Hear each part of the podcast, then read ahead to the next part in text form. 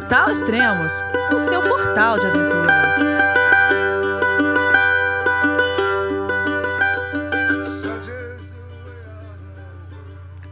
Bom dia, boa tarde, boa noite, bem-vindo a Extremos, seu podcast de aventura. Hoje vamos falar sobre trilhas e fotografia com o Ricardo Feres, que percorreu diversas trilhas no Peru. Olá, Ricardo, tudo bom? Oi, Elias, tudo bom? Joia, cara, ó, na abertura eu nem falei o nome das trilhas, porque eu ia me embananar todo. E também você fez tanta trilha, cara, que, que, que é até difícil lembrar todos aqui que você fez. Foi, foi bastante.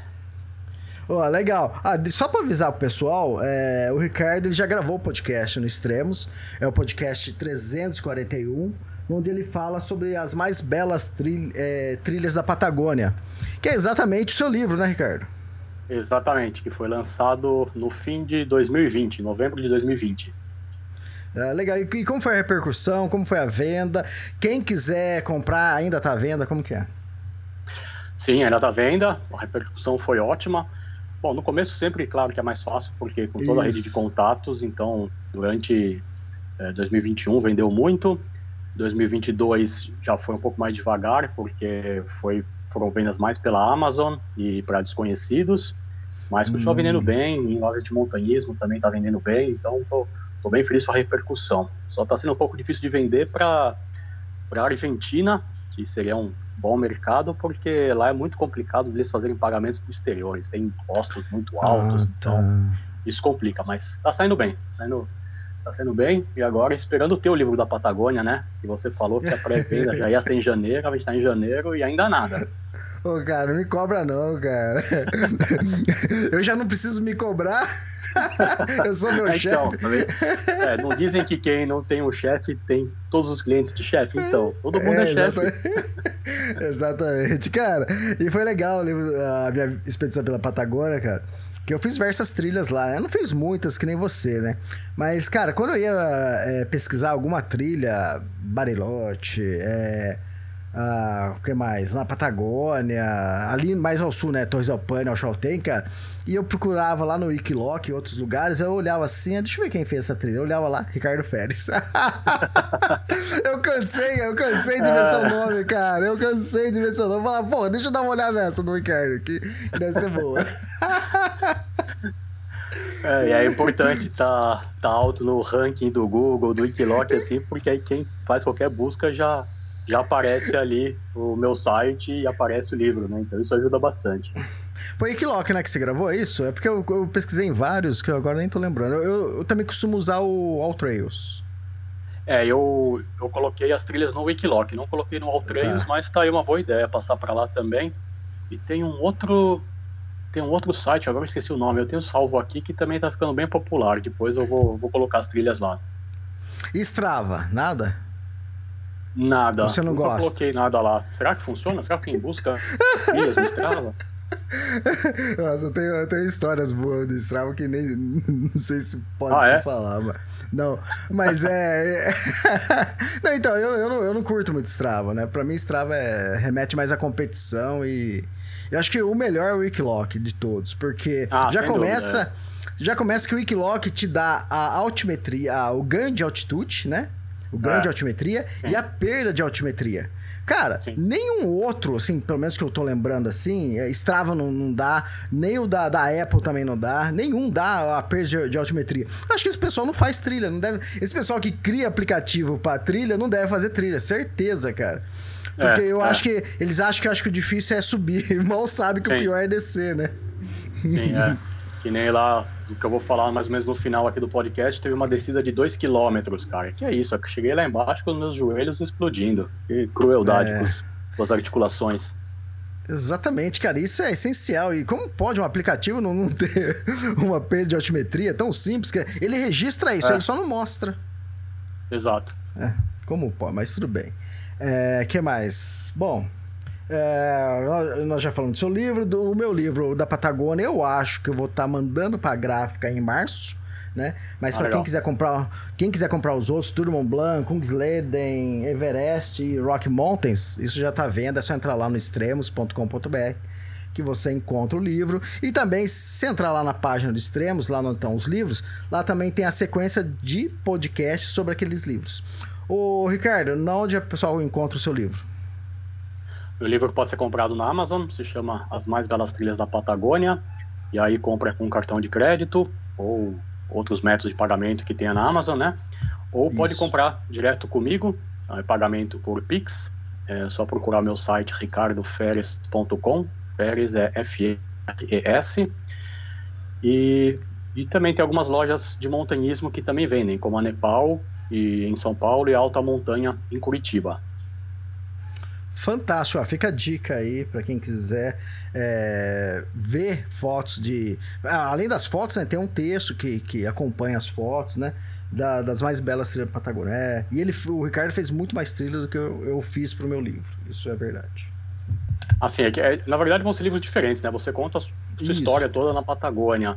O meu livro é de, de fotos com alguma explicação da geografia, da história e cultura do local mas é basicamente um livro de fotos, um livro grande, com 30 por 30 centímetros, é né, para ficar assim na mesa de centro, para ser parte da decoração, né? O seu é realmente um livro de, como posso dizer, enfim, conta uma é, é história, de... né? Não tá, Isso, não tem apenas é, fotos, tem fotos e história, o seu, são coisas diferentes. Exatamente. Antigamente a gente chamava de romance isso, né? Que às vezes o pessoal pensa que é romance porque vai ter um vai ter um Exato, romance ali, sim. mas não. mas, mas nesse ano tem tá, tá pauleiro esse ano o livro.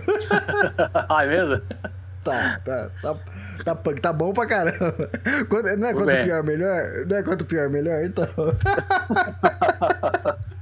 E é de todo jeito, de todo jeito. É. Eu não, mas eu não posso falar. Eu já fiquei quieto um ano, não posso falar agora. Tá certo, tá certo. Deixa a gente na curiosidade um pouquinho mais. É, exatamente. Pô, então vamos, vamos lá. Agora, se, tudo bem, você fez Patagônia, fez o livro, e agora você mirou Peru. Foi isso? Agora Tem alguma pretensão para livro, para alguma coisa? A princípio não, porque seria muito difícil vender um livro só das trilhas do Peru aqui no Brasil. Acho que teria pouco é. É. Então eu fiz as trilhas que eu acredito serem as mais bonitas do Peru e tenho as fotos agora, coloquei no meu site. Talvez no futuro eu use para um livro da América do Sul inteira, mas uhum. também porque de todas as trilhas que tem na América do Sul, das quatro que me faltavam fazer, três estavam no Peru. Então falei, bom, já vou para o Peru e faço essas três, né? E a última que falta ainda é o Monte Roraima. Essa, quem sabe, no próximo, na próxima temporada ah, tá. eu consigo matar aqui na América do Sul e aí depois começar a mirar umas trilhas em outros continentes. Tá, só para o pessoal é, saber as trilhas que você fez, para ficar aqui na abertura, mas depois você vai falar detalhadamente de cada uma. Fala, fala as trilhas que você fez no Peru. Tá, eu fiz. A primeira foi o circuito Alpamayo, é, que na verdade é a junção de duas trilhas, que é o Trek Santa Cruz, que é super famoso, com uma outra trilha que volta paralelo ao Santa Cruz. Aí eu fiz o circuito Waiwash, que também está muito famoso no mundo todo e é absolutamente Exato. espetacular. E por fim eu fiz o circuito Alsangate, que é o menos conhecido deles, mas é muito, muito bonito. Então é bem pouco conhecido, mas realmente é sensacional. Depois ainda fui para um canyon, que foi recomendação uhum. de um peruano que eu conheci lá. Mas aí foram trilhas curtas, mas o lugar é incrível. Vou, vou explicar depois por quê. Fantástico. Ah, então, para quem curte trilhas, trilha longa distância, é, fique ligado aí no podcast que agora o Ricardo vai começar a falar mais detalhadamente de cada uma. Ô, ô Ricardo, mas antes de começar mesmo, é. Por que Peru? Por que não outro lugar? Bom, porque eu tinha pensado para ir no, no, inverno, agora de 2022, para ir para Peru e Bolívia, que era onde tinham trilhas que poderiam me interessar mais. Mas aí, fazendo uma boa seleção, eu vi que as do Peru me pareciam mais bonitas, mais seguras. Então, uhum. acabei optando por lá e porque eu gosto de, digamos assim, ir aumentando o, o distanciamento daqui de casa. Então, quero primeiro matar todas as trilhas que tem na minha lista da América do Sul, para depois fazer de América do Norte, Europa, Ásia e assim.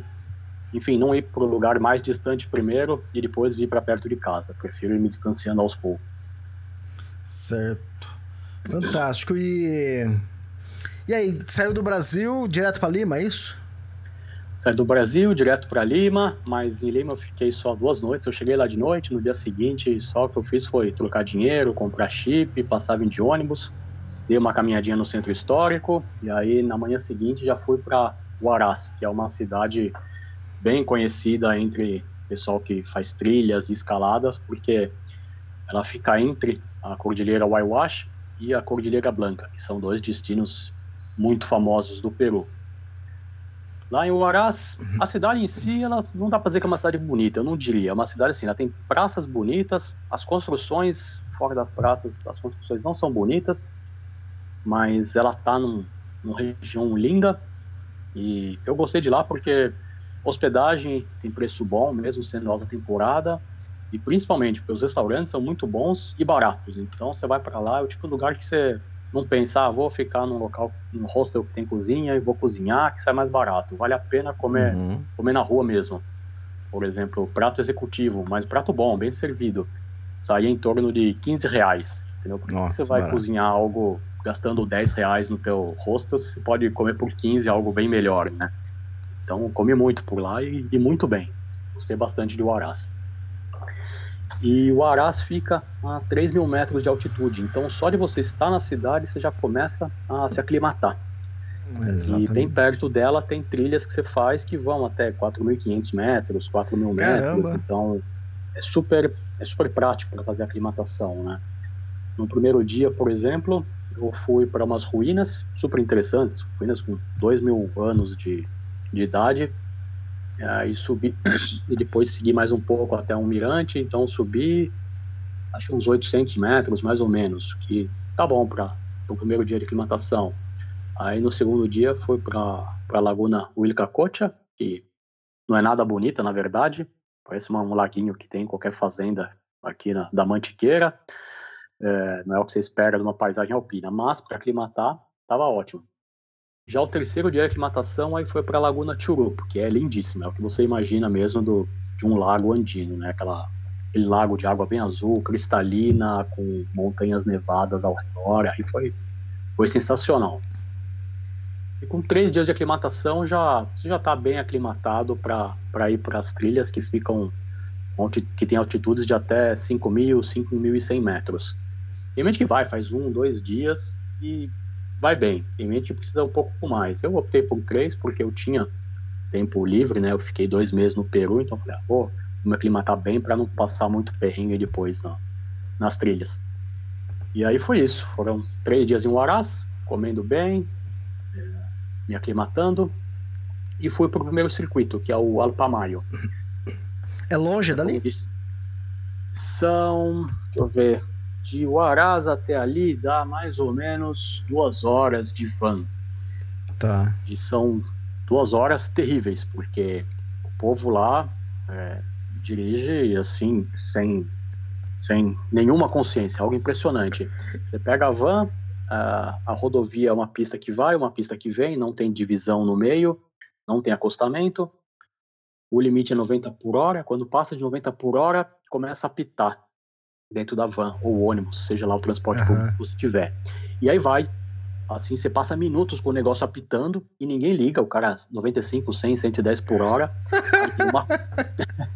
tem uma curva, não dá para ver nada. O cara vai na contramão para ultrapassar, assim, enxergar se tem alguém vindo do outro lado, entendeu? E o mais bizarro de tudo é que o pessoal, os moradores, estão ali mexendo no celular, conversando, como se fosse a coisa mais normal do mundo tá no, tá ultrapassando na contramão sem visibilidade. E eu morrendo de medo, eu falei, nossa, tem que chegar logo aqui. Aí, isso foi quase o tempo todo quando eu estava rodando no Peru, e quando eu conversava com os estrangeiros, comentava sobre isso, todo mundo tinha alguma história bizarra. Tipo, uma chilena que eu conhecia ali em Huaraz, ela falou que veio um carro na contramão. Aí ele simplesmente jogou para fora da pista, onde estava tudo de terra, buraco, e depois voltou para a pista como se nada tivesse acontecido. Então, decididamente, as estradas no Peru são as estradas são a coisa mais perigosa que você tem ali para enfrentar no Peru. É complicado, mas tudo bem. No final deu tudo certo. Enquanto eu estava lá, só fiquei sabendo de um ônibus que caiu no barranco e morreu, sei lá, 20, 30 pessoas. Porque eles dirigem de um jeito que eu achei que eu fosse ver muito mais acidentes do que aquilo. Só um foi dose. Só um, cara. Só um. Ainda bem, porque eu tava com medo mesmo. Não, é, eu já, eu já fui para essa região, quer dizer, região não, já fui pro Peru e a parte mais difícil realmente é o transporte, cara. É, terrível, cara. Teve, a gente subiu no ônibus, né, e tudo povo local, né? E alguns ah. turistas só, meia, meia dúzia de turistas. E colocou as mochilas lá na parte de cima do ônibus, beleza, lá por fora na parte de cima, né? Oh, deu umas três curvas depois que saiu da cidadezinha, já, já tinha mochila voando, caindo pra fora. Esse cara, para, para, para! Cara, parece piada, mas, é. cara, ó, Peru, Bolívia e Nepal, cara, não tem muita diferença. É, é tudo mesmo nível de... de é, Bolívia e Nepal ainda estão na minha lista, mas o Peru eu pretendo voltar agora nesse inverno, mas eu vou com o meu carro, porque aí pelo menos é, é o perigo só dos outros, não do veículo em que eu Exatamente, estou. Eu passei muito medo. E um dos é ônibus, por exemplo, que eu peguei para voltar do cânion de Cotahuasi, é, eu olho ali o ônibus e cadê cinto de segurança? Não tinha fecho. Aí eu fui falar com o motorista e ele falou: tem, claro que tem. Eu falei: não tem, vem cá. Ele olhou: ah, é verdade, alguém tirou. Eu falei: como que alguém tirou? O fecho de cinto de segurança, tá louco? Como se fosse algo que você solta assim, né? Aí ele falou: não, mas não tem problema, pode ir como se eu tivesse preocupado se a polícia vai dar multa, né? Eu tava com medo daquele louco bater o ônibus e eu nem ter cinto de segurança, mas enfim. o, cara, o, cara, roubou o fecho do cinto de segurança é. pra, fazer, pra fazer a tranca da porta da casa dele. Alguma coisa assim, viu? É, desse jeito, enfim, é, com, com essas é. peças. O transporte no Peru foi realmente complicado, mas de resto foi, foi muito bom, foi muito bom. É legal. Mas é legal. Eu, eu, peguei também um ônibus assim, bem simplesinho. A, Chola, aí a Chola sentou no meio, né? Tipo assim, ela, ela tava com uma mochila, uma sacola, na verdade. Uhum. Aí ela. Aí entre, tinha ó, os dois bancos, né? O corredor, e ela sentou no corredor, assim, do meu lado, né? E aquelas Chola de uhum. sete saias, né? Uhum. a temperatura, clima até altera ali no. que o último banho acho que foi uns três meses atrás. Tudo bem que eu nunca tô muito limpinho também na minhas viagens. É. É. Mas faz parte, cara. Faz parte faz pra parte. gente que viaja assim. Mas você, você contar essas é. coisas pra alguém que vai pra Paris, cara, aí você quer morrer. Ah, o povo fica abismado, né? Exatamente. É. E aí, foi pra Maio? É, fui, fui lá, peguei a van, cheguei na cidadezinha que começa a trilha Santa Cruz, que pode ser o começo ou o fim da Santa Cruz. Normalmente as pessoas fazem no sentido contrário, quem está fazendo só a Santa Cruz, mas para mim, como era um, eu ia fazer um circuito circular, não mudava nada e seria Sim. a logística seria mais simples, né? O primeiro dia é assim, você vai andando por um vale, acompanhando a subida de um rio, é bonito, mas não é nada espetacular, ainda mais para mim que moro na Serra do Mar e tô acostumado com cachoeiras e verde e tudo mais, né? Então foi legal, mas nada nada incrível. Aí já o segundo dia não, aí aí foi espetacular. Aí você sobe mais é, até a base do, do Alpamayo, que é a montanha que dá nome ao circuito, né? Que é lindíssima. Uhum. Fica de frente para uma laguna que também é uma coisa espetacular, a laguna Aruaicocha e com vista para o Artesonaru, que é outra montanha, uma montanha piramidal lindíssima. Então esse foi um dos, dos mirantes mais bonitos de toda a viagem. Foi é. realmente muito bonito e aí já começa a, a sentir um pouco a altitude, né? Que aí já estava 4.500 metros, alguma coisa assim. Então os primeiros Caramba. dias foram, foram meio sofridos. 4.500 metros só? Só para você ter uma noção, é um dos últimos dias para chegar no acampamento base do Everest. É 5.350, ah, é? então o penúltimo dia é nessa altitude. Então, ó, pra você ver como você tava alto pra caramba. É, então vocês vão tendo mais tempo de aclimatação até chegar lá, Isso, né? Isso, exatamente. Entendi, legal. Aí o terceiro dia também é lindíssimo. Você volta um pouco pelo caminho que fez no segundo, né, para chegar no acampamento base do Alpamayo.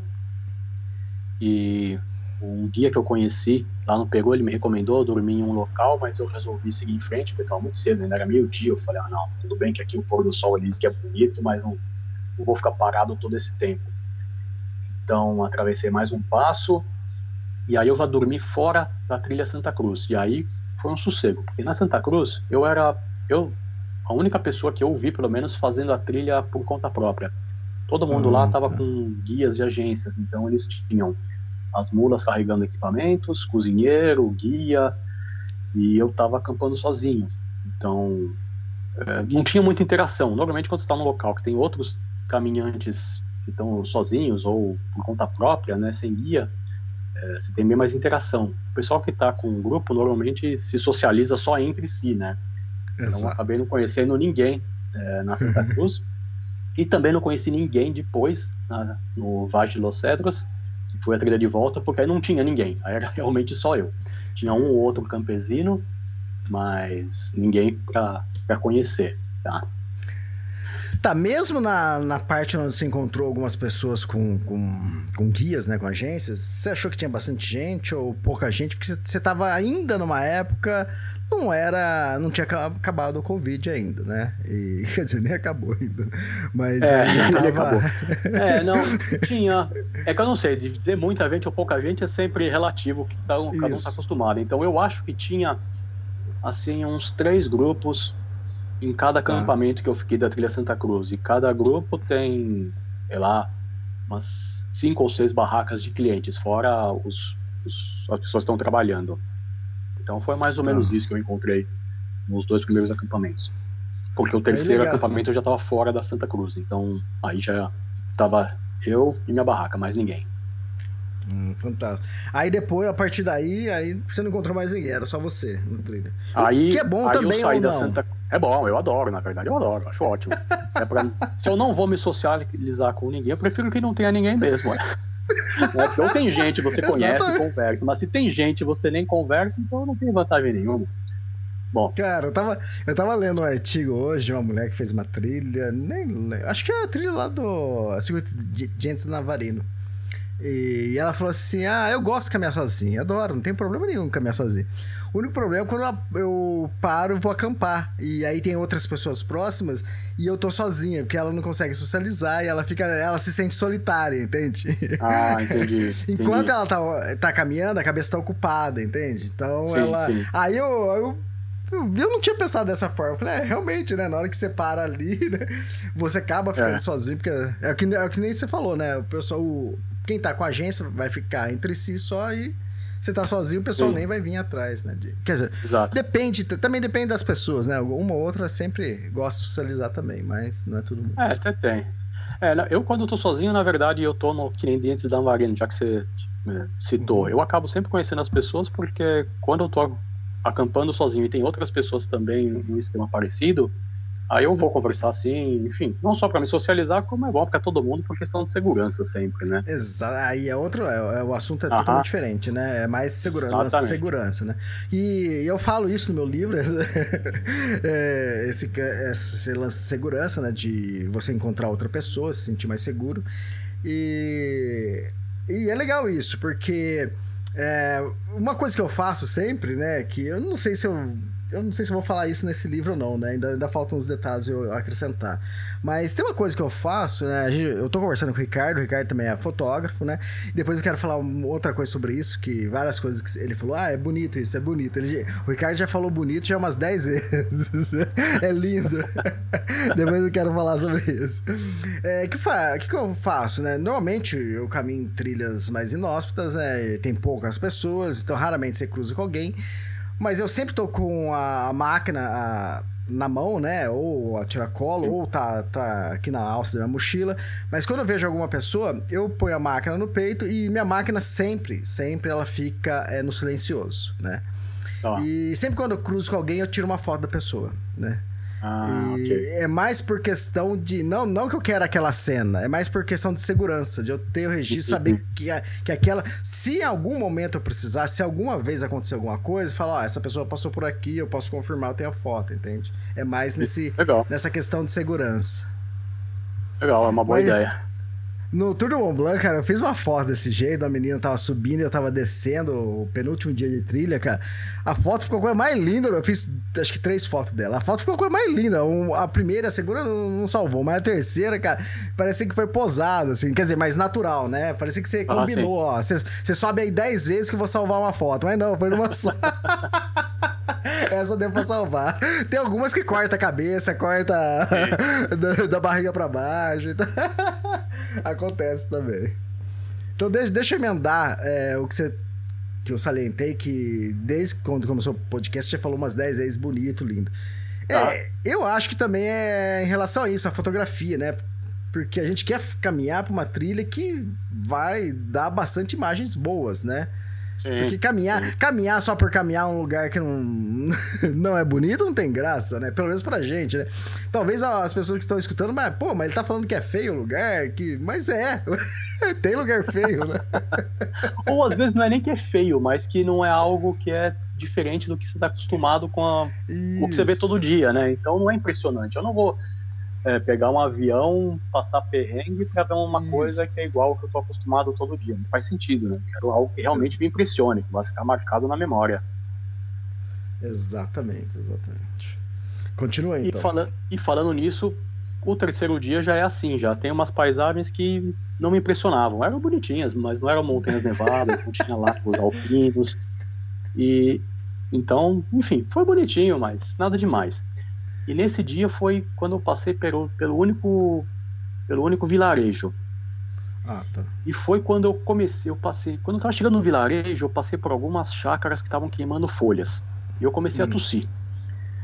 E, enfim, eu sempre tive problema com fumaça. Eu dá alergia no olho, fico tossindo. Ok, aí cheguei nessa vila, comprei um pouquinho de bolacha, pão. E o dono da vendinha, a única vendinha que tinha na vila, ele disse que tinha um quarto para alugar. Eu olhei o quarto, mas sabe, não tinha nenhuma janela, tudo escuro, um cheiro esquisito. Eu falei, não, aqui não dá, vai me dar, vai me dar uma rinite forte. Tem algum outro lugar? Ele falou, bom, tem um quarto que está em construção, não tem nem telhado direito, é, mas se quiser, eu falei, ah, deixa eu olhar. Realmente, estava um estado péssimo o quarto, muita poeira, mas não estava não tava coçando o nariz. Eu falei, ah, então eu vou dormir aqui. E no dia seguinte acordei com dor de garganta, mais tosse, né? Porque afinal dormindo num local que, assim, natural, ter, ter minha alergia. E continuei a caminhada. Esse dia, é, nas primeiras subidas, eu estava me sentindo super fraco, apesar de ter dormido bem essa noite. E, e a tosse foi piorando. Aí eu comecei uhum. a achar esquisito. Eu falei, cara, eu tenho algum mal de montanha, alguma coisa assim, né? Mas enfim, não tinha muito o que é fazer, vou continuar andando, não estava nada grave. Uh, daí, bom, isso foi quando eu estava chegando já o outro lado do Alpamayo, que é quando tem a vista mais famosa dele, que ele parece uma pirâmide, né? Que uhum. do, do primeiro mirante que eu fui, no segundo dia, ele é super bonito, mas ele não tem a vista tão famosa do Alpamayo. Só que de noite eu não conseguia comer, não conseguia dormir, acordava toda hora. Eu falei, ah, se isso aqui é mal de montanha, eu tô ficando pior continuar andando, né? Mas que eu que eu posso fazer para eu conseguir chegar num local mais baixo? Eu tenho que caminhar, não tem opção, tenho que atravessar as montanhas, né? Não tinha o que fazer. E tudo bem. Aí, mais uma noite dormindo mal, comendo mal. E no dia seguinte, Eliezer, eu tinha um cansaço que eu, eu não consigo descrever. Eu sei que quando eu tô fazendo as trilhas, para eu não me esquecer de nada, eu faço. As minhas anotações, na verdade, são gravações de voz. Eu ah, ouvindo tá, minhas tá. gravações, eu percebia pela voz o quanto eu estava cansado e a gravação era assim. Nunca tive um dia tão cansativo na minha vida. Não sei o que eu tô faz... não sei o que tá acontecendo comigo. Eu falei, uau, então eu não tava exagerando, não é só coisa da minha cabeça. Realmente no dia eu tava me sentindo péssimo, porque eu nunca fiquei tão fraco na minha vida. Para subir qualquer morrinho de 100 metros eu demorava, sei lá, meia hora, talvez uma hora. Ah, era exaustivo. Eu tinha vontade de deitar no chão e dormir mas se eu deitasse no chão, eu não conseguia dormir, porque eu ficava nem na barraca eu conseguia, entendeu? E tosse, muita tosse. Aí, bom, quando foi, aí eu tava já no, deixa eu ver, seriam nove dias de trilha. Um dia eu acabei abortando, porque eu tava muito mal, eu queria seguir de volta, e era um dia que eu ia fazer uma trilha bate-volta, subindo uma montanha para fotografar o Alpamayo mais de frente, nem tão de baixo. Mas não tinha como, porque aí a tosse já estava tava expectorando demais, o catarro, desculpa falar, mas já estava verde, entendeu? Eu falei, opa, agora o negócio está ficando esquisito, preciso ir embora daqui. E ainda tinha dois dias de trilha. Se tivesse um, um resgate de helicóptero, eu acho que eu teria usado o, Caramba. o rastreador, o comunicador satelital para chamar, porque realmente uhum. é, é um, um, cansaço, uma exaustão que eu não tinha como, eu não tenho como explicar, não dá. Se alguém me falasse, eu diria, ah, tá com frescura, mas olha, nem falar que é frescura, mas eu nunca senti algo assim. Olha que eu gosto de fazer esporte, é, esporte de longa duração, esportes exaustivos. E nunca tive algo parecido. Aí quando foi, foi na última noite, eu lá tossindo demais, num local lindíssimo. E aí começa a tossir já com um pouco de sangue. Eu falei, é, realmente eu preciso ir embora daqui. Felizmente, no dia seguinte eu já ia descer é, 1.500 metros, então ia chegar numa vila. De lá eu poderia ir para o Arás de novo, onde tem hospital, enfim, teria toda a estrutura para eu saber o que estava acontecendo, né? Mas tudo bem, teria que descer.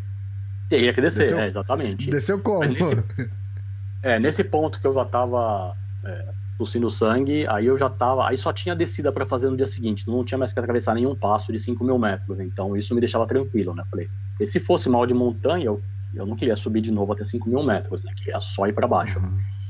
Então nesse ponto foi tranquilo. Ah, mas falando sobre belezas de novo, a, a parte da, da trilha Santa Cruz é lindíssima, recomendo muito que façam. O outro lado, o Vale dos Cedros, é muito bonito, mas não sei se vale o esforço, entendeu? Não é algo que chame tanto atenção. Então, eu, se fosse fazer a trilha novamente, eu faria só o lado do Santa Cruz, não faria o Vale dos Cedros, tá? Só complementando aqui a dica, para quem estiver ouvindo. Mas, enfim, voltei para o Arás. No dia seguinte, fui para o hospital. No hospital, me mandaram é, para um outro lugar, fui fazer teste de Covid e eu tava com Covid, na verdade, não era mal de montanha. Caramba, hein? Pois é. Então, não foi um caso, obviamente, grave de Covid, não precisei ser hospitalizado, nada disso. Uhum. Se eu ficasse, enquanto eu fiquei no hotel, quietinho, isolado, eu tava bem. Tossindo, claro, mas não é como a primeira vez que tive Covid, que foi logo no comecinho da pandemia, que eu passei uma semana em casa me arrastando. O problema era a junção da Covid com 5 mil metros de altitude, com mochila pesada nas costas, entendeu? Juntava tudo isso e o corpo não aguentava, né? Ainda sem dormir nem comer bem. Então, esse foi o, o grande perrengue, foi a soma de todos, todos esses fatores. Mas Caramba, aí, que perrengue, Arás, hein, cara? Comendo, bem, mas aí, bem, descansando. Mas ficou com aí, quantos, quantos dias para recuperar? Ah, acho que deu acho que foram, eu fiquei quatro dias ainda, eu tinha que ficar em isolamento, uhum. pelas contas que tá. o pessoal lá fez, né? Eu já tava na trilha há cinco dias, acho, uma coisa assim. Aí fiz de novo outro teste. Aliás, isso é muito legal. Os testes lá são. Você faz em um monte de lugar, nas praças mesmo. Então, as vacinas, eles ficam na rua chamando as pessoas para tomar vacina. Eu, se tivesse feito um cadastro em um site peruano, poderia até ter tomado dose de vacina lá, mas eu já tava com todas as doses em dia, né? Isso era muito legal como estavam tratando. E aí eu fiquei, acho que foram quatro dias de isolamento, não sei, precisaria ver as anotações. E aí já fiz uma trilhinha bem curta ali perto de Huaraz para fazer um teste, porque depois eu tinha o iWash, que era o circuito que, que mais me empolgava desde antes da viagem. Então eu falei, nossa, preciso ficar bom. Eu, eu tinha medo de ter alguma sequela, né? Eu só saberia isso quando voltasse a, a forçar bastante o corpo para ver como que o pulmão ia reagir. A primeira tá, vez que eu tive Covid, é... por exemplo, eu fiquei cinco meses ainda com uma infecção pulmonar. Oh. Eu só percebi isso porque quando eu voltava a treinar mountain bike, eu tinha febre. Mas se eu ficasse. Caramba! Não tinha nada, eu tava perfeito. Então, meu medo era esse, né? Eu tava perfeito no hotel, mas se eu fosse pra trilha, poderia, poderia ter uma recaída. Mas, tá, mas numa, deu... numa dessa que você, que você se internou, tudo, você falou assim: acabou, acabou a expedição, voltar para casa ou não? Na, eu, eu não, não, não, cheguei a pensar que ia ter que voltar para casa. Eu pensei que talvez fosse ter que ficar muito tempo parado em Huaraz até me, tá, até me recuperar. Mas como eu tinha dois meses inteiros no Peru, eu fui com bastante tempo de sobra, eu não achei que eu fosse ter que, ter que voltar. Uhum. Aliás, poderia, né? Até pensei, putz, será que vai me dar alguma sequela? Se desse, eu, eu não poderia mesmo continuar as trilhas. Uhum. Mas não, não foi um medo que passou, não, porque eu tinha bastante tempo para ficar descansando e, e me recuperando. Nesse ponto foi, foi bem tranquilo. Show, legal. Ah, deixa eu só fazer uma pergunta. É, quantos dias que é o circuito Alpa Maio? Eu fiz em oito dias. Uhum. Uh, foi talvez um pouco mais rápido do que o normal. Talvez as pessoas façam em nove, mas não foi muito puxado. Eu queria fazer em nove porque quando eu estava num acampamento na base dele, é, eu queria subir uma montanha e voltar para o mesmo acampamento, né? Fazer uma, uma trilha lateral. Mas isso eu não fiz, porque eu tava num estado que eu falei, não, eu tenho que ir embora daqui, tenho que ficar fazendo mais trilha, não, chega, tá bom. Então isso eu tive que deixar de lado. De resto eu, eu fiz tudo, fui por todos os mirantes que eu, que eu queria lá. Então são oito, nove dias de trilha mais ou menos. Ah, legal, fantástico. E se fizer a trilha Santa Cruz, eu acho que são quatro dias só. Isso mesmo num ritmo tranquilo, são quatro dias. Bom saber. Tá. E aí, tava recuperado? Como que é? Como foi esse treino aí? Tava recuperado, teste? fiz uma trilhinha leve, não, não, me, não senti no dia seguinte, não, não acordei mal. E aí falei, bom, teste de verdade só indo para o Wash mesmo, né? Então no dia seguinte fui de ônibus até até o ponto final dele. De lá você tem que pegar uma van para chegar até o início da trilha, né? Infelizmente eu era a única pessoa que estava chegando naquela vila para fazer a trilha, então eu não tinha com quem dividir o preço da van. E chegou, hum. assim que você desce do ônibus, já tem um cara gritando: gringo, gringo, gringo. Eu falei, ai, cacete, tá vendo? me vender caro, né? Aí, ah, você vai pra Wawash? Vou. Ah, eu te levo. Quanto? 200 pesos. É, 200 soles. Não, tá caro, tá louco. Ah, mas é que só tem você. Eu falei, sim, por isso que tá caro. Se tivesse mais gente, não tava caro, né? Se tivesse mais gente, eu dividia, tudo bem, mas. Aí eu deixei ele lá na praça, entrei no restaurante, tinha uma família que dava pra ver que não era do Peru, fui lá falar com eles.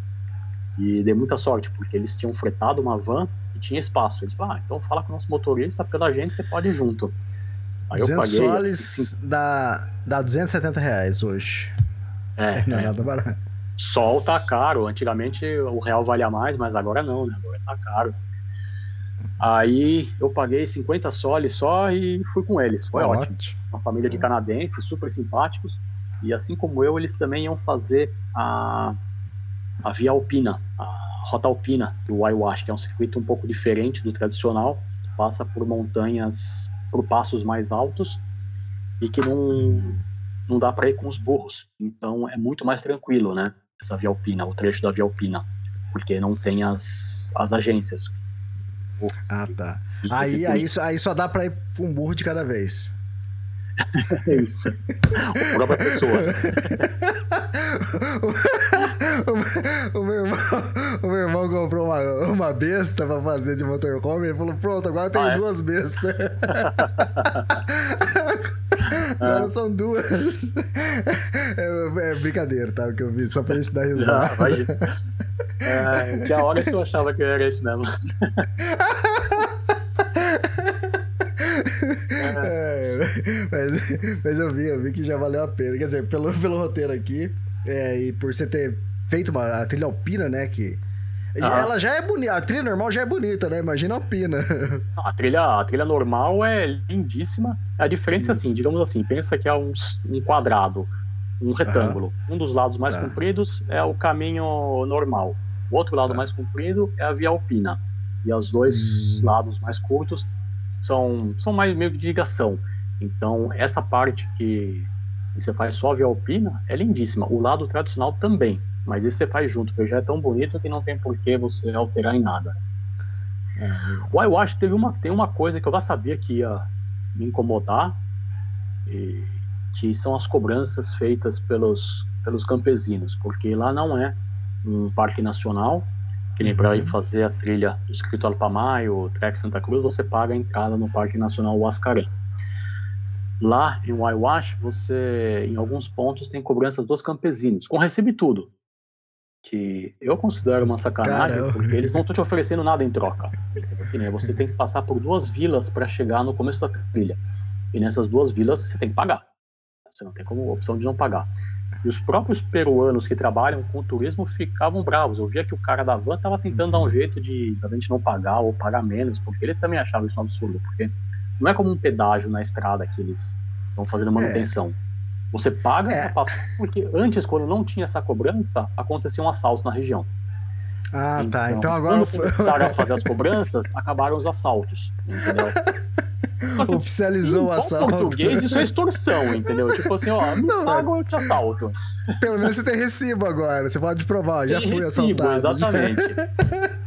E, nos é, acampamentos Deus. você paga, mas aí é muito justo, afinal tem área de acampamento, Sim. tem banheiro, então é totalmente justo. Mas que nem você pagar só para atravessar uma vila, ou que nem em Waiwash tinha ponto que só para você atravessar o Mirador Três Lagunas você tinha que pagar. Eles não estão te oferecendo nada, mas tem que pagar. Sim. Isso é sacanagem. Mas eu já sabia que seria assim. E o lugar é tão espetacular, é tão bonito que, que é, é, vale a pena. É, já estava no orçamento, mesmo já. sabendo que é sacanagem. Mesmo sabendo que é, sacanagem. Sim. O problema é assim, por exemplo, a gente pagou nessas duas vilas. Quando a gente chegou no começo, onde ia começar a trilha, que a van deixou a gente, vieram dois campesinos, um deles veio de um modo bem educado cobrar a taxa, e outro veio já, não vou dizer mal educado, mas rude, digamos assim. Tipo, não vem falar, ah, eu vou cobrar tal. Eu falar, ah, aqui são 40 soles. Hum, Aí eles me deram, eu não entendi bem, porque afinal a gente já tinha pagado duas, ia pagar mais duas, num dia pagando quatro taxas, né? Isso ia dar, sei lá, 150 soles, somando tudo mais ou menos. Aí quando ele o recibo eram os mesmos de lá de baixo, que a gente já tinha pago antes. Eu falei, opa, peraí, tá errado, isso aqui a gente já pagou. Ah, vocês pagaram para as moças? Pagamos. Aí devolveram. Mas se os caras fossem honestos, eles perguntariam. Afinal, a gente passou pela vila, eles sabiam que a gente ia ter que pagar lá. Sim. Acho que o cara vai naquela. Eu vou cobrar. Se ele perceber, percebeu. Senão, não ganhei dobro. Porque a família de canadense, por exemplo, não tinha percebido. Eles já estavam indo embora. Eu falei, não, volta aqui, volta aqui, eles vão devolver o dinheiro. Aí expliquei para eles. Eles falavam muito mal espanhol, né? Uhum. Então, tem, tem, teve, teve, vários momentos desses de sacanagem de tentarem enganar o gringo, entendeu? Isso é, foi uma coisa que irritou bastante. É coisas da América do Aí, Sul. As pessoas, muitas vezes eu falava que as pessoas comentavam, ah, na América Latina é difícil. Eu falei, não, não é bem assim, porque na Patagônia eu fiquei seis meses não aconteceu isso uma vez sequer. É, eu fiquei dois meses e aconteceu nada. quase que diariamente. Então não é bem assim, né? É. Não vou dizer é, que o Peru é pior do que o Brasil nesse ponto, porque no Brasil, por exemplo, eu não passo por isso, porque sendo brasileiro a pessoa percebe que eu. É, mas os índios, né, não vai os índios cobram, os índios cobram pedágio lá pra cima, né? É, é. Peru foi quase todo dia que tinha muito contato com gente e tinha alguém tentando passar perna. Foi, foi é, bem irritante. No começo, é a primeira vez, você deixa quieto, finge que não percebeu. Na segunda também, mas depois de um mês e meio lá, eu já tava dando bronca nos caras em voz alta. Eu falei, nossa, preciso ir embora do Peru, porque senão vai dar problema aqui. vai ficar famoso lá. É, cara, pô, foi assim, eu tô comprando frutas secas numa lojinha. Aí eu vejo que a mulher que tá colocando, ela coloca as frutas secas que eu pedi pra ir na balança e olha para mim. Eu preciso só de rabo de olho, né? Eu falo, ah, ela tá pesando errado, cara. Aí quando ela terminou tudo, eu falei, agora bota tudo de novo na balança, deixa eu ver. E realmente já tava pesando errado. Não acredito, Aí, cara, que você pegou, cara, cara. Eu dei uma bronca na mulher em voz alta pra todo mundo ali na lojinha ouvir, entendeu? ah, eu, na verdade, eu ia ter uma bronca e ia ir embora, mas no final ainda paguei e levei. Fiz, fui trouxa, não ia ter dado meu dinheiro pra ela. No aeroporto que em Lima é? também, rolou uma sacanagem dessa. Enfim. Caramba. É, então, o problema é esse, né? Se é uma só vez que acontece, você fala, ah, tá bom, vai, fica aí, né? É. Agora, porra, todo dia, toda hora, cara, aí cansa mesmo. Sim, sim, é toda hora, toda hora, enfim. É. Mas aí foi isso. Aí, primeiro dia de caminhada em Waiwash, não é um dia muito exigente, tem uma subida, uma descida, foi no plano até chegar no acampamento. Infelizmente esse dia estava nublado, mas tudo bem, que não é. O primeiro e último dia não são espetaculares, são, são apenas ok, então não, não, me incomodei com isso.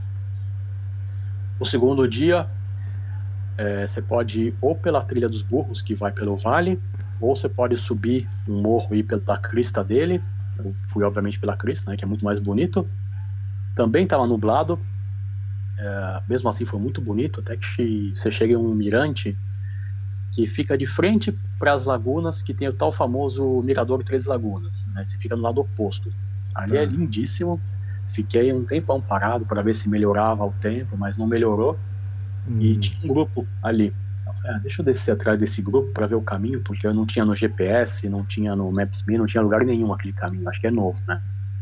Elias, vou te falar, que medo, cara. Ah. É uma descida íngreme com pontos de, sei lá, mais de 45 graus. E como não é uma trilha estabelecida, o piso Pior é um Passo tipo Virgínia? alto. Que... Oi, desculpa. Pior que Passo Virgínia? Ah, uh, fácil. Muito. Caramba, cara, então é, você estava caindo, então você tá despencando. É, não, porque o Passo Virgínia, é, para quem não sabe, é do de Dientes de Navarino, no Chile, que tá lá no livro é. do Elias também. Mas ali é, são aquelas pedrinhas soltas, você vai pisando, você vai afundando, mas não tem como é, você sair rolando. Não, mas... né? Mas é que você tá contando agora, né? É que você tá contando é, agora. Claro. Você, você tá fazendo a trilha e você não tá sabendo disso. E outra, e o comecinho dela lá. não pode contar, porque você passa 4, 5 dias fazendo a trilha morrendo de medo com o passo. E o passo, é.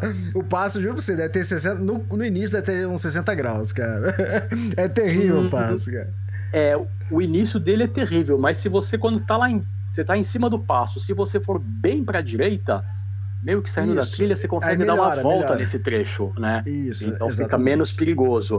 Mas senão realmente é complicado. O problema é nesse de Wash é que assim, era capim bem alto, que escorrega, ah, ou terra bem tá. fofa, que você pisa também escorrega. Cara, eu Caramba. travava os meus bastões naquele negócio e falava, ah, cara, se eu cair daqui não, não vai ter como. Tipo, não dá pra parar, não tem onde se segurar. Esse trecho passa mula? Não, não passa mula. As mulas vão por baixo, pelo vale, não passa ninguém. Ah, tá. Só pessoas tá. e mesmo assim poucas pessoas. Tanto que só uhum. eu tava lá e esse grupo com guia. Tanto que no dia seguinte eu conheci esse grupo e eles falaram, cara, e aquela descida de ontem, que loucura é aquela?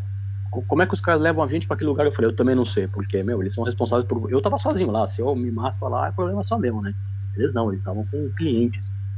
E se você voltasse um quilômetro, talvez dois quilômetros, ia descer uma descida, pegar uma descida super tranquila. Eu não sei por que, que hum. fazem aquela, então, aquela cortada de caminho. Eu sei que se eu voltar para lá, nunca mais eu faço aquilo. É, é. E eu descendo aquilo só pensando na família de canadenses, né? Que era um casal, acho que na faixa de seus 45, 50 anos, com três adolescentes, entre 12 e 17 anos. Falei, nossa, imagina. Caramba. Se eu aqui tô assustado, imagina se eu tivesse filhos aqui, me preocupando com os nossa. filhos também. Procura total. Mas enfim, deu, deu tudo certo. E aí, claro, fiquei uma hora lá em cima esperando aparecer um pouquinho de sol, não apareceu, e quando eu desci apareceu, né? Tudo bem. Isso acontece sempre, né, fotógrafo? Você sabe. Verdade. Você sabe como é isso. Ou às vezes o pessoal. Eu, eu não vou falar, cara. Eu, eu fui pro Patagônia, fiquei cinco dias acampado esperando aparecer o seu Torre. Quando eu cheguei lá no acampamento, o cara falou: essa manhã a gente viu. Eu passei pô. cinco dias acampado e nada, cara. Sacanagem. É, coisas de fotógrafo. Coisas de fotógrafo, é. Enfim, aí o terceiro dia de Waiwash, aí é um dos dias mais espetaculares que você pode ter. Nossa, realmente impressionante. Ah, é? É. Desde que você sai do acampamento, você já tem vistas lindíssimas pro maciço. E aí você vai pro Mirador Três Lagunas, que é espetacular. E novamente, você... aí só a Via Alpina, aí não é o circuito. Não, esse normal. é o circuito normal. Esse ainda é o circuito. Ah, tá. tá. O Mirador Três Lagunas faz parte do circuito normal e é, tá. é super, super bonito. Aí você atravessa o Passo Siula, que está a 5.050 metros, mais ou menos, acho que era isso. Chegando lá, ainda ganhei um almoço do, dos guias de um, de um grupo. Eu tinha conhecido o pessoal, tava conversando bastante, a gente estava ali. Uhum. Ele falou, quer comer com a gente? Eu falei, não, não, imagina. Não, quem está pagando são os clientes, não são os guias, né? Mas uhum. se eu estar conversando com os clientes também, eram simpáticos. Falei, ah, quer saber? Me dá um pratão de macarrão aí. Aí comi uhum. super bem. E aí você desce pro acampamento Waiwash, um lugar bem, bem grande, bem plano, bom, bom para dormir, não é muito frio. E aí sim, no dia seguinte que você segue ou para os banhos termais ou você sai para fazer a via alpina. E eu saí para fazer a via alpina. Hum. Então, atravessei o Passo Santa Rosa, quase ninguém vai, porque as pessoas que fazem o circuito tradicional normalmente vão para o Passo San Antônio, que é muito parecido. A, tá. a vista dos dois é muito parecido. Santa Rosa fica um pouco mais de frente para um lado, então talvez seja um pouquinho mais bonito, mas pouca coisa. Mas os dois são, são impressionantes. E aí, dormi na, na frente da laguna. Aí, nesse ponto, sim, aí já dormi. Estava só eu, é, a família de canadenses e um casal de europeus. Um, um italiano com uma espanhola, mais ninguém. Aí foi realmente bem sossegado. Ah, deixa eu cortar aqui um pouquinho. Eu não sei se já falou ou vai falar na frente. A capa do podcast é na onde? Você tá atravessando um passo aqui, não é? A capa do podcast é, é, o dia que eu vou falar exatamente agora, em Waiwash. Ah, legal. Ah, legal. Aí eu saí dessa laguna e aí eu fui atravessar o. Fui pelo Vade Caramarca até chegar na Laguna Caramarca. Esse é um ponto que, que quem está fazendo a via alpina vai, mas é um ponto que já não tem uma trilha bem demarcada. Porque ou você sobe e anda por uma cresta, e, que eu não queria fazer, eu queria chegar em um outro ponto, porque me parecia mais bonito só que com as avalanches já não tinha mais trilha, então você ficava andando uhum. sempre na lateral do, do morro, tudo deslizando, cada vez que pisava, e foi um pouco, um pouco tenso em alguns momentos. Imagina. Principalmente porque eu não sabia se eu estava indo certo, né? não sabia se realmente era lá, porque não tinha, não tinha no GPS esse caminho, apenas tinha onde eu queria chegar. E aí você chega no Passo Serria, que é onde tem a foto de capa, que é espetacular, lindo demais, que só faz parte da Via uhum. Alpina.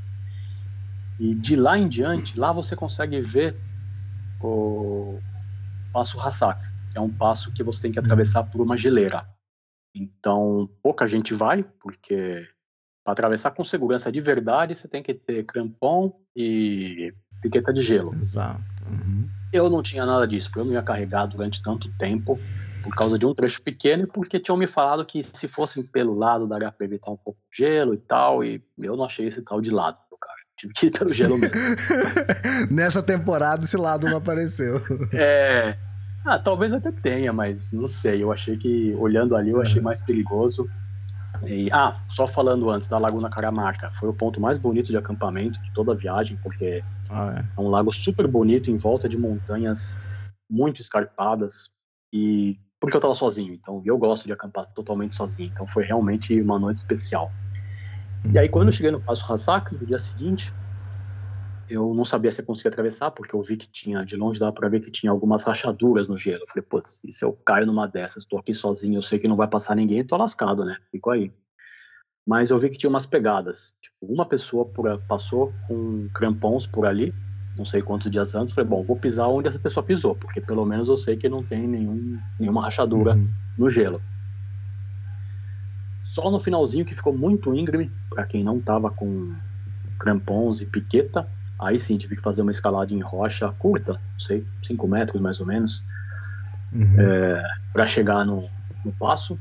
E aí do outro lado não, do outro lado já foi tranquilo. Era, era tudo pedra com pouco gelo, mas essas pedras você pisa e vão deslizando, algumas grandes, então já dei uma torcida no joelho, mas nada, nada que realmente assustasse. Uhum. E aí, terminando esse dia, já chega de novo no, no lago que faz parte da, do circuito tradicional. Aí já tem burros, um monte de gente pescando truta no lago. É, enfim, é, é, a última noite do, do circuito Whitewash, seja via alpina ou seja a via tradicional. Tá? E foi nessa noite, nesse acampamento, que eu peguei a única chuva em dois meses no Peru. Porque, Caramba! É, a grande vantagem do Peru sobre a Patagônia é o clima. Porque se você vai no inverno, Nossa, é.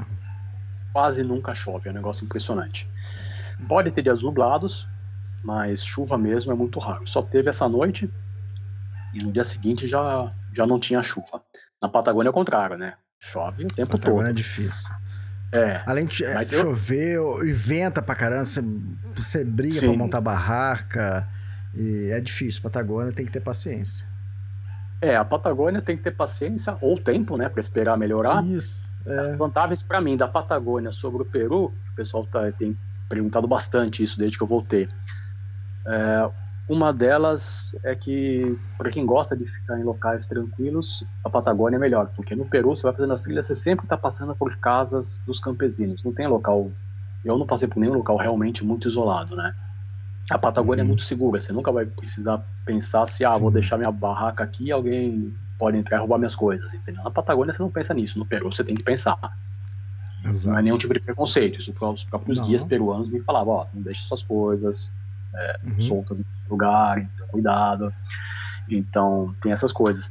E o clima na Patagônia é muito ruim, mas pelo menos não tem altitude, né? Então no Peru você está sempre ofegante por causa da maldita altitude. tem essas diferenças. Mas realmente o sol no Peru é algo que é, é uma delícia. Você poder fazer trilhas com a quase certeza de que não vai pegar chuva, é, isso é muito bom, muito bom mesmo. Exato. E aí o último dia foi nublado, assim como o primeiro dia da trilha, mas não era um dia muito bonito, então tudo bem, não, não fiquei triste por não ter dia de sol. E voltei de novo para o Arás para pegar minhas coisas que estavam no hotel, comi muito. E, e aí voltei para Lima, pra, de Lima e para Cusco e fazer o terceiro circuito da viagem, que é, que é o circuito do Alsangate. Tá, deixa é... eu só falar uma coisa aqui do, desse circuito claro. que você fez. É, você não usou as mulas, você não usou a agência e rango. Quantos dias de comida você levou e o que, que você comia? Uh, eu normalmente levo um dia a mais de comida. Planejo, vejo quanto tempo vou ficar e levo um dia a mais. Então, para o circuito para maio, eu levei comida para 10 dias, que eu planejava ficar 9, acabei ficando 8. E para o uhum. Waiwash, eu levei para 8 dias. Não, 9 dias. Não, oito dias, oito dias. É, mínimo 18 quilos Depois de, uns, de algumas trilhas, eu passei a não levar fogareiro, para não perder tempo cozinhando, ah. nem lavando louça, nem nada. Eu levava só comida fria. Aí eu repeti esse esquema no Peru, mas dessa vez eu não gostei. Gostei disso, não. Ah, tá. Eu senti falta do meu fogareiro. Então, na próxima viagem, acho que eu vou levar de novo fogareiro, panelas e comida quente. Tá. Então, mesmo, mesmo assim, sua mochila devia estar pesando no mínimo uns 18 quilos para mais. É, no alta mar eu acho que estava com 20 quilos por causa é, da comida. É. Metade, metade de fotografia, outra metade. É, exato, contando todo o equipamento de foto, né? Porque que nem barraca, mochila é. e saco de dormir, os três juntos pesam 3 quilos. É, é bem pouco, Nossa. mas você coloca comida, equipamento de foto, e, enfim, o que tem que realmente que levar, não, não tem jeito, fica pesado. Levou tripé? Levei tripé, claro. Opa. Foto você, a foto de capa foi feita com tripé, não tem jeito. Ah, foi feita com tripé? Pô, é, eu achei tripé. que alguém tirou foto pra você. Não, passo... não, nunca dá certo pedir pros outros, né, Elias? nunca, nunca, nunca. Nunca. Só se encontrar outro fotógrafo. Aí Exatamente, beleza. aí tudo bem, mas se não, é sempre uma decepção. É terror. No Mirador Três Lagunas, a minha foto não foi feita com tripé, porque tinha muita gente lá. Aí eu falei, ah, não é. vou montar o tripé eu queria uma foto com pessoa. Aí tinha uma belga lá, super bonita. Eu falei, escuta, você aí pode posar pra mim? Falei, ah, foi. Ela foi lá, posou, eu tirei foto. Aí depois eu pensei, ah, quero uma minha também. Pedi pra ela tirar minha foto. Ah, ficou uma desgraça, né? Uma desgraça. Jura, cara? Olha, às vezes eu faço isso. Teve, eu tava lá na, na Suécia, na Kungsleden, né? E o cara, a gente tava no alto da montanha e eu desci ela um pouco. E normalmente o pessoal chega lá no alto da montanha e dali faz a foto para baixo, né? E dessa ah. vez eu peguei. E tudo bem, eu já tinha feito essa foto e eu comecei a descer. E eu comecei a descer a montanha e eu vi a pessoa lá no alto. Falei, nossa, que legal a vista daqui. Pô, parece que você tá na, na beira do abismo. E realmente estava, né? E, uhum. Mas a vista daqui tá muito mais legal. Aí eu peguei, fiz várias fotos, subi lá. O cara que tava lá em cima eu conhecia, já tinha visto ele vários dias. E eu conversei com ele, ó, você não faz essa foto igualzinha que eu fiz aqui? Mostrei para ele a foto. Desci com ele de volta lá pro ponto onde eu tava, mostrei, aí eu voltei lá, ele fez foto e saiu certinho, entende? Esse pelo menos não errou, mas Mas é o que você é, falou, falar... às vezes você. É. Eu falar que foi uma desgraça foi exagero, mas é que é o seguinte, eu tava usando uma ultra grande angular, né, uma 15mm, então, e ela dava certinho o enquadramento para pegar as montanhas todas que eu queria. Só que a belga ela virou um pouco a câmera e cortou uma parte bem hum, interessante da foto, entendeu? Não é que sim, ficou feio, mas tá. não, não deu hum. Ficou muito diferente da foto que eu fiz dela, por exemplo. Lógico. Mas tudo bem. Eu devia ter usado Cara, o tripé, não usei, me arrependi. Mas para mim o importante não é foto minha, né? É do local. Tá exatamente. É, é a, a, foto dela já salvou, né? Ela não é? Sim, sim, sim, exatamente. Eu uso a foto dela para tá. os artigos, Legal. então isso não tem problema. Eu tenho a foto pelo menos, né? Cara, eu tava lá no. Putz, agora qual que é? O Dente. É o. É Ventaron, né? É o, o Passo Ventaron. Ah, é, lá, circuito Dentes Navarino, cara, cheguei lá em cima, caindo numa nevasca, aquela neve mais ou menos é, de tapioca, a gente fala, aquela bolinha pequenininha batendo na cara, e misturado com uma neve mais fofinha, e, cara, e a gente parei ali, fiz a foto pessoal, depois pedi pra um, pra um, cara que, olha, o cara pilotava drone, tava com drone lá, então ele entendia um pouquinho de, ou de pilotar ou de fotografia, talvez. Eu dei minha máquina pra ele lá e fui lá, posei, o cara tirou foto, aí ele me entregou, ali assim, nenhuma foto. Falei, ah, você não bateu. Ah, é? Aí eu peguei, bati a. mirei assim pro pé, assim, né? Tirei foto, tava batendo. Falei, não, tira lá a foto minha. O cara voltou lá, tirou foto, não, não tirou. Eu, eu acho que, né, hoje pensando, talvez por causa da neve, o foco ficava perdido para fazer a, a o foco na neve. E como devia estar tá no automático, não sei, ela, ela, a máquina tem que esperar estar tá no foco para bater, né? E é. aí não bateu. E, pô, duas vezes, pô, aí eu, na terceira eu desisti, eu dei pra um outro cara, aí o outro cara bateu a foto, só que ficou um lixo a foto também. Putz. É, eu acho que o cara deve ter apertado o botão, mas tipo, aperta e solta, e não aperta, espera focar para sair cara, a foto, né? Deve ter sido isso. Cara, terrível, eu não entendi nada. Falei, o que tá acontecendo aqui, cara? Eu tirei a foto do cara, ficou boa, agora na hora de tirar a minha ficou ruim, cara. Pois Quer dizer, é. nem tirou, né? Na verdade, que nem, nem bateu. É. Coisas da vida, acontece. Pois é. Enfim, bom. Aí eu fui para Lima. Lima, aliás, uma situação curiosa. Lima tem o Parque Kennedy, um parque cheio de gatos, bonitinho, e eu tava hospedado ali perto, né? E tava em Miraflores. Aí eu fui lá. Primeira vez eu tô passando ali, andando no Parque Kennedy. Aí vem um cara olha para mim, maconha? Não tenho. Não, não, eu tenho. Você quer? Eu falei, não, obrigado, eu quero um hambúrguer. Eu tava indo pra, pra comer um hambúrguer. Quero hambúrguer. aí, aí depois, é, isso logo na primeira noite eu tava lá. Aí depois no outro dia eu tô eu sentado ali, quieto, lendo um pouquinho, pegando sol. Aí vem um cara, começa a conversar comigo, né, puxa assunto, eu conversando com ele. Aí ele fala, escuta, você quer maconha? Eu falei, ah, não, não, obrigado. E cocaína? Falei, não, hoje não. Olha, já. Cara, assim, à luz do dia, na praça, agora me dá vontade de falar: não, não, eu sou policial, tô aqui disfarçado pra pegar os vendedores. É, Mão pra cabeça. Aí o cara fala, mas já paguei, já, você não pode me prender, não. Pois é, os caras são péssimos em escolher público-alvo, pô. Eu mal bebo, o cara veio oferecer maconha contra cara, Aconteceu comigo isso na Plaza das Armas, lá em Cusco, cara. É, de noite, ah, é? eu indo lá. Eu na época, pelo menos, tinha três botinhas e não cobrava nada pra entrar, então você ficava pingando de uma pra outra, né? E, cara, ah. juro pra você, tinha, tinha, um camburão em cima da calçada, eu passando do lado do camburão, o cara pegou, passou do meu lado e falou assim: é, aí ofereceu maconha, falei, não, não, não quero não. É, cocaína, falei, não, não, não, não quero não. Aí ele falou, mulher, eu falei, não, não, não quero. Aí você falou, não, isso eu gosto, mas não quero hoje. É, exatamente. Eu até queria, mas não sei a procedência. É, não assim, né? Vai sair muito caro, assim. Ai, cara, eu fiquei. Eu dei risada, mas pô, cara de pau, os caras. E outra, ele tem um leque ali de opções. Pois é. Esse... É... A, a depois você... não ofereceu armas, drogas, né? É, bom, armas e munição, nada disso. É, só é, faltava cara... ainda, né? O cara é burro. Se eu tivesse falado Coca-Cola, eu tinha comprado o estoque dele inteiro. É. é. beleza, coisas do Peru.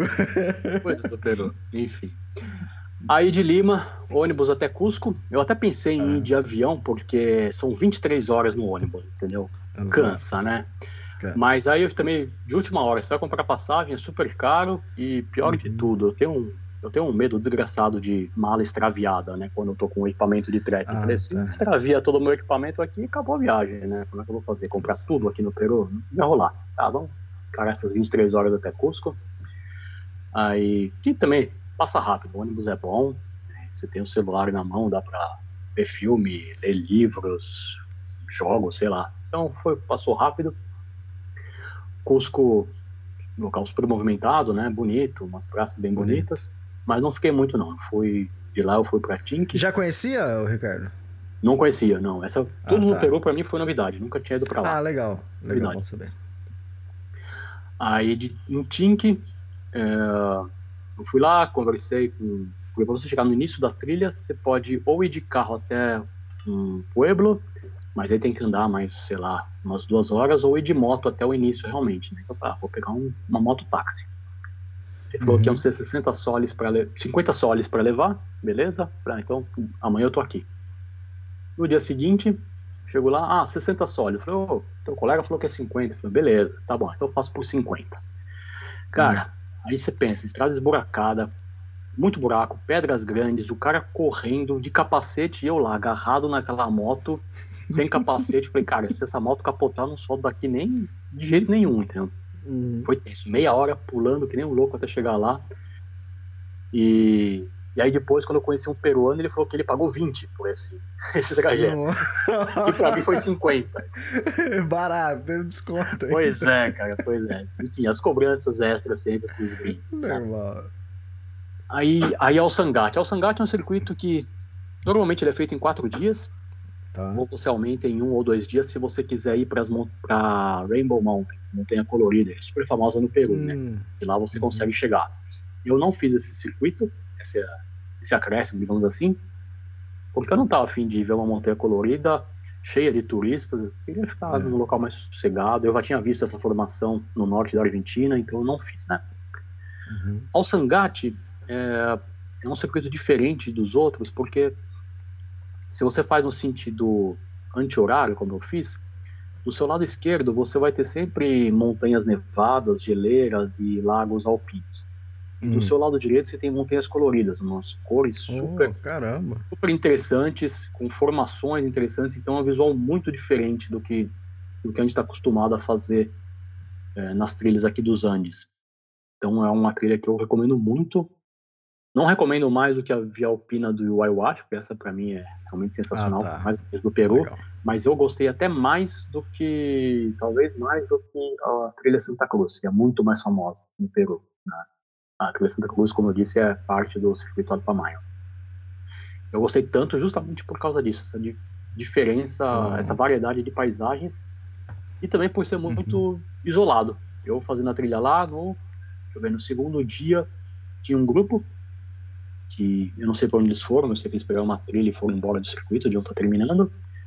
E eu conheci no segundo dia um peruano que estava fazendo a trilha sozinho também. De resto, um sossego, não tinha, tinha mais ninguém por lá. Eu, eu gosto bastante de ir para as montanhas e ah, ficar, é. ficar, isolado, acho gostoso. Eu, eu prefiro também. Dez é. vezes. Aí, bom, e nesse dia, quando eu conheci o peruano, né, eu estava num passo, tinha parado lá em cima, estava fazendo um lanche, a gente chegou um cara, a gente começou a conversar e na montanha eu me socializo, né? Então, vamos ficando amigo. Eu falei que eu ia fazer um roteiro um pouco diferente do normal, que eu ia sair, naquele ponto eu ia sair da trilha e seguir até uma laguna que chama 4900. E ela tem esse nome justamente porque ela fica a 4.900 metros de altitude. Ele falou: ah, cara, não tem essa trilha marcada, não, posso contigo. Eu falei: opa, bora. E aí a gente passou a fazer o resto da trilha junto.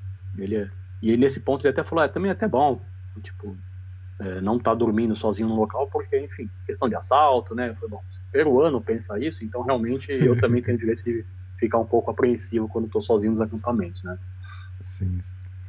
E a gente foi nesse segundo dia para essa Laguna 4900, que é muito bonita. Nada, não é excepcional, não é mais bonita que as outras, mas é gostoso por estar muito alto e ser tão isolado, né? E foi a noite mais fria de toda a viagem, fez 10 graus negativos. Realmente Caramba! Pois é.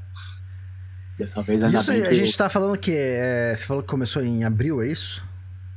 Essa, não, essa trilha estava em agosto. Essa foi em agosto. não, a viagem você começou quando? Foi julho e agosto a viagem. Tá, julho e agosto, ah, tá certo. Isso, foi julho e agosto. Tá. Uhum. E, bom, aí no terceiro dia, a gente continuou andando junto, só que a gente chegou super cedo no primeiro ponto de acampamento. Eu falei, ah, vamos seguir mais um pouco. Aí Aí quando a gente chegou no outro ponto, eu já consegui fazer minhas fotos. Eu precisava daquele lugar, a luz estava certinha naquela hora, duas da tarde. Falei, ah, cara, não tem muito por que ficar dormindo aqui, sendo que amanhã a luz vai estar tá ruim, amanhã cedo. Ele falou, escuta, vamos descer lá pra vila, a gente já vai para lá, toma uma cerveja, come bem. Eu falei, opa, não precisa falar duas vezes, vamos embora. Aí, na verdade, a gente fez a trilha total em três dias, em vez de quatro, né? Foi um dia longo, Caramba. mas como dali em diante era só descida, não foi nada, nada muito puxado. Então, e por sorte, quando a gente chegou na vila, a gente nem foi tomar cerveja e comer, porque tinha uma van saindo direto para Cusco. Eu falei, ah, vamos pegar essa van, né? Uhum. Era a van de um grupo de, de turistas que foram ali uh, para os banhos termais. Então a gente aproveitou, senão a gente no dia seguinte ia ter que contratar uma mototáxi para ir até Tinque, tinha que pegar um ônibus e ia gastar o dia inteiro nesse transporte. Então uhum. a gente uhum. deu sorte de poder ir direto para Cusco. E aí lá em Cusco passei mais uns dias lavando roupa, descansando, vendo fotos, até que eu fui para Puno, Puno só para fazer um passeio bem turistão no Lago Titicaca, né, já que era caminho para Arequipa. Uhum. E esse é, peruano fa... que eu conheci em Alsangate, ele, eu estava planejando ir pro Canyon de Colca, é bem famoso. É. É, Mas ele falou, não, não vai para lá não. Aí, só que ele então- falou, não, não vai para o cânion de Cólica, vai para cânion de Cotarruás. É mais profundo, ah. é mais bonito ah. e vai pouquíssima gente. Eu falei, opa, não precisa falar mais nada, tem a minha cara. E de Arequipa eu fui por esse cânion de Cotarruás. O cânion é um dos mais profundos do mundo, é que existem diferentes modos de medição, né? Então é difícil dizer qual que realmente é o mais profundo, mas tem gente que diz ah. que é o Cotarruás o mais fundo, outros dizem que é o segundo, o terceiro, mas tanto faz. É, era fundo e, pra caramba. Oi? Desculpa?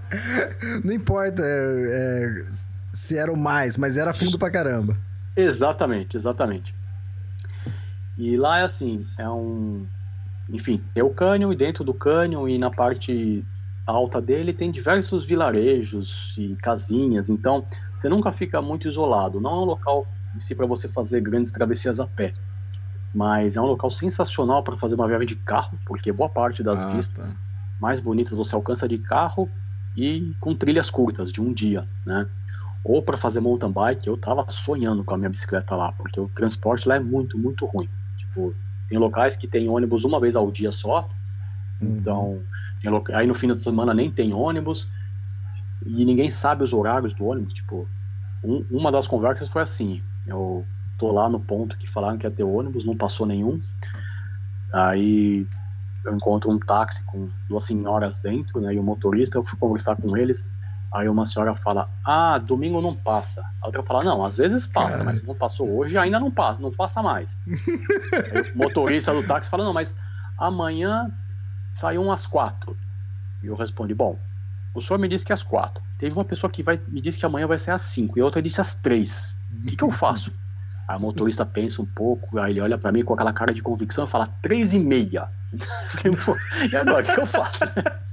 Duas sabe. horas tem que estar tá lá. Aí sim, no dia seguinte eu fui lá, acho que às três e passou das quatro, enfim, aí consegui, mas era muito ruim. Eu não consegui informação certa nem mesmo indo na prefeitura e falando com o responsável pelo transporte. Passou os horários e estavam errados.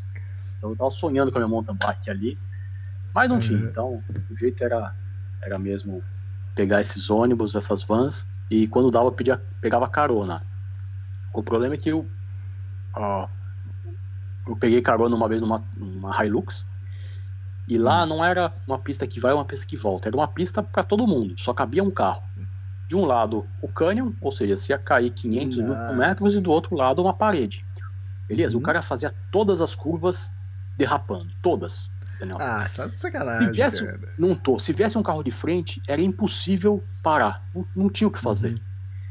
E eu, sabe, você fica congelado de medo. É, eu falei, eu vou pedir pra descer, eu vou pedir pra descer. Mas faltava, sei lá, um quilômetro. Aí tinha mais um cara pedindo carona. Aí eu corri pro banco de trás e falei, minha mala tá lá atrás, eu vou com a minha mala. Assim, pelo menos já não tava no banco da frente, né? Não que fosse adiantar é. muito, mas. Aí chegou. Não mesmo. Aí, os caras uns psicopatas no volante. Um negócio impressionante. Aí é incrível que aí para o carro são os caras mais amáveis e simpáticos que você pode imaginar, mas quando começam a dirigir são completamente loucos. Então, esse cânion de Cotarruace foi, foi um lugar que realmente me impressionou demais. É lindíssimo. Fica a dica para quem quiser fazer trilha de um dia, ou trilha de mountain bike, ou quer fazer uma viagem de carro, porque se consegue acessar quase todos os pontos de carro, vai, vai para lá, porque é sensacional. E também é um local incrível para quem faz é, rafting ou descida com ah, caiaque tá. de águas brancas. Você pode descer o cânion com caiaque. Eu vi o pessoal é, com caiaques indo numa picape para lá. Ah, que vontade que me deu. Nossa senhora, um dia eu volto para fazer isso.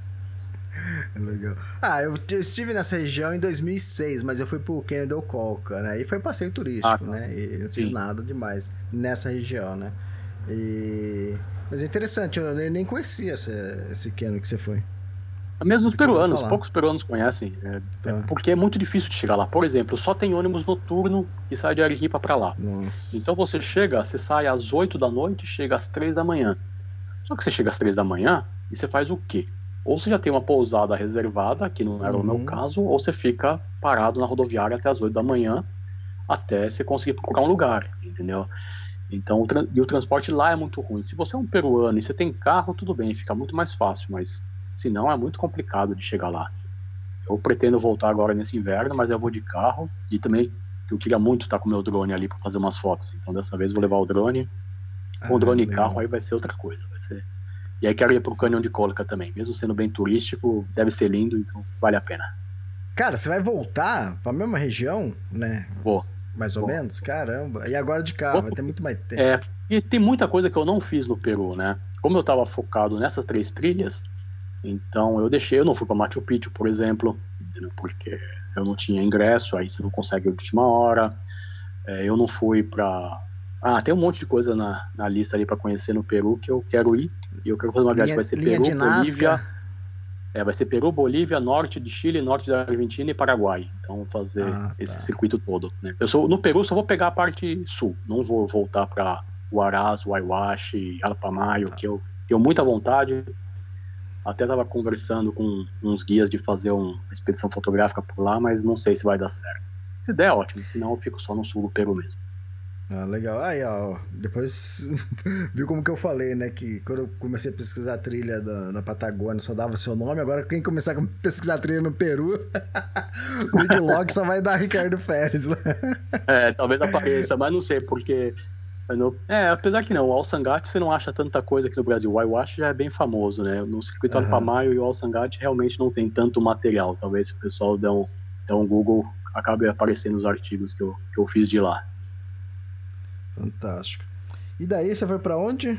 Depois do Daí de Cotarroace, você, você é obrigado a voltar para Lima, de Lima, outro ônibus, desculpa, para Arequipa, de Arequipa a Lima e de Lima para casa. Já já tava bom. Fiquei acho que três dias parado em Lima porque tava sobrando tempo, mas eu precisava mesmo ficar parado, meio afastado de pessoas, só lendo e caminhando, porque eu tava realmente irritado. Depois de tanta malandragem que passaram aí, quando eu tava na pousada em Cotahuasi, também eu deixei umas roupas no varal, tava secando suor, não tava nem limpas. Cara, no dia seguinte, cadê minhas roupas, entendeu? Cadê? Sério? Então eu. Sério, sério, sério. Roubaram short, boné, camiseta. É, pelo menos. De pelo até menos tava duras. Pelo menos tava né? limpo. Ah, eu não tava mais com paciência, não. Eu, era, eu tava precisando mesmo ir embora, então fui para Lima, fiquei lá. Eu passava o dia andando por Lima, comendo e parava numa praça ali um pouco, e foi só isso que eu fiz nos últimos, nos últimos dias por lá. É, mas assim, cara, viagem é isso, assim. Você vai pra Patagônia, o vento enchendo o saco e nublado, chovendo. Aí você, você vai pro Peru, você periga ser assaltado. Você vai, pois. Aí você vai lá pro Tour do Mont Blanc, você paga a Coca-Cola 5 euros. Então, cada, cada lugar vai ter. e eu, eu paguei 5 euros, teve um dia que eu paguei. e, isso porque no primeiro dia era, acho que 80 centavos de, de de euro a Coca-Cola no, no, mercado. Né? Falei, cara. É mesmo? 70 centavos? É, acho que era 80 centavos de euro. 80 centavos e... para 5 euros? É, Nossa. Para 5 euros. Mas eu já paguei mais caro. Eu já paguei lá no Everest, na trilha do Everest, eu paguei Acho que na época, é, quer dizer, já dá quase isso. Na época acho que paguei 32 reais, 30 e pouco uma Coca-Cola. Mas, Mas é era... é, muito mais, é muito mais isolado lá, né? É, não, exatamente. Pra, pra chegar lá, a Coca, a Coca andou muito, no lombo de alguém, de algum Sherpa, né? De algum porteador. Ali, ali na Europa, não, ali chega fácil. Exato caras vão quase todos os é. pontos, eles chegam de van, né? Caminhãozinho, é. alguma coisa assim. É, é, ou depende do lugar, acho que até helicóptero, mas acho que não sei se refrigerante ah, viria de helicóptero. É. Normalmente ah, tá. em refúgio mais, mais isolado, assim, no início da temporada o helicóptero vem e traz os mantimentos que, mas, que não é perecível, Bom, né? Então. Próximo, próximo grupo que você for levar lá pro Mont Blanc, você me fala a data que eu vou carregar umas cocas e vou te vender, cara. Eu vou pagar minha viagem. É mais ou menos. Ah, quem tiver interessado, ó. E ó, ó Ricardo, é, é trilha para fotógrafo, o Tour Blanc. E além de ser bem Nutella. É, essa não, essa deve ser linda. Essa, a Tour Blanc e a, e a que vai para Zermatt são duas que estão na minha lista. Exatamente. Ó, Tour Blanc, todo dia é bonito, né? Todo dia monta. Eu tô guiando lá. Quem tiver interessado é só entrar em contato depois. Esse ano eu vou levar dois grupos, tá quase fechado já esse ano de 2023. Mas aí 2024 vou levar, 2025, então quem quiser é, fazer aí. É uma trilha para fotógrafo todo dia, lindo e, e, você dorme em refúgio, tudo mais tranquilo, tudo mais gostoso, tudo mais Nutella, né? Ah, e sim. todo mundo gosta, gosta de conforto. Tem, também tem seu valor, né? Também tem seu valor. Quando o cara me ofereceu aquele prato de macarrão lá no topo do Passo Sul, eu falo, ah, como é bom um negócio desse de vez em quando.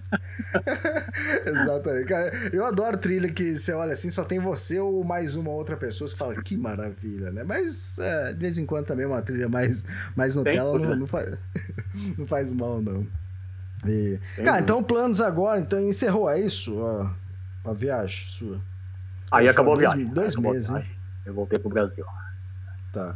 Dois meses. E lá. agora, agora planos voltar de carro? Agora plano voltar de carro, não tô planejando agora fazer grandes trilhas, a não ser que saia essa ah, tá. fotográfica para Waiwash. Agora eu quero realmente fazer trilhas de um dia e ver vários pontos turísticos que me faltaram no Peru. E na Bolívia ainda não sei direito, para ir para o Parque Nacional Sarrama e para o Eduardo Avaroa, que é lá na, na divisa com o Chile, né, para seguir para o Atacama. Então, mas aí vai ser uma viagem, não sei se vou fazer alta montanha, trilhas longas, provavelmente não, acho que vai ser uma viagem bem mais Nutella mesmo, uma road trip. Aham, muito bom, muito bom, fantástico. E. Ah, legal. Pô, e um podcast sobre essas trilhas, cara, nem lembro se eu fiz podcast sobre essas, essas principais trilhas que você falou, viu, cara? Mas é fantástico. Para os ouvintes vai ser uma ótima dica. E, Bom. novamente, para o pessoal comprar seu livro, onde quer, Ricardo? Pode comprar entrando em contato direto comigo, né? É, uhum. No telefone no meu site, que é ricardoferes, F-E-R-E-S.com, não tem BR, ricardoferes.com, ou vai na Amazon e digita as mais belas trilhas da Patagônia, mas sai um pouquinho mais caro. E se comprar comigo, eu posso mandar assinado ou com dedicatória, se a pessoa quiser, né? Oh, e também maravilha. tem nas lojas Nepal e Alta Montanha. A Nepal em São Paulo, Alta Montanha em Curitiba. Fantástico, ó, fácil, fácil para encontrar e para comprar. Sim, sim, é fácil. Se a pessoa digitar as mais belas trilhas da Patagônia no Google, já aparece meu site. Então já tá Exato. fácil. Exato, muito bom, muito bom. Ricardo, cara, obrigado, obrigado por mais um podcast. Quem quiser escutar o outro podcast do Ricardo é o 341. E aí já fica também sabendo da, das trilhas da Patagônia, que também o podcast ficou bem legal. Imagina, eu que Ricardo, agradeço o espaço de novo aqui, Elis. Muito bom falar Imagina, contigo. cara. E estão abertos para uma próxima. Depois que você voltar aí dessa viagem de carro, eu sei que vai ser mais Nutella, mas a gente adora Nutella também. Pode deixar, eu, eu arrumo umas roubadinhas pelo caminho também. Pra... sempre, sempre vai ter, sempre vai ter. Sempre tem. É. Legal. É. Valeu, Ricardo. Obrigadão, viu? Obrigadão, Elias. Abraço. Até mais. Valeu. Feliz Natal. Tchau.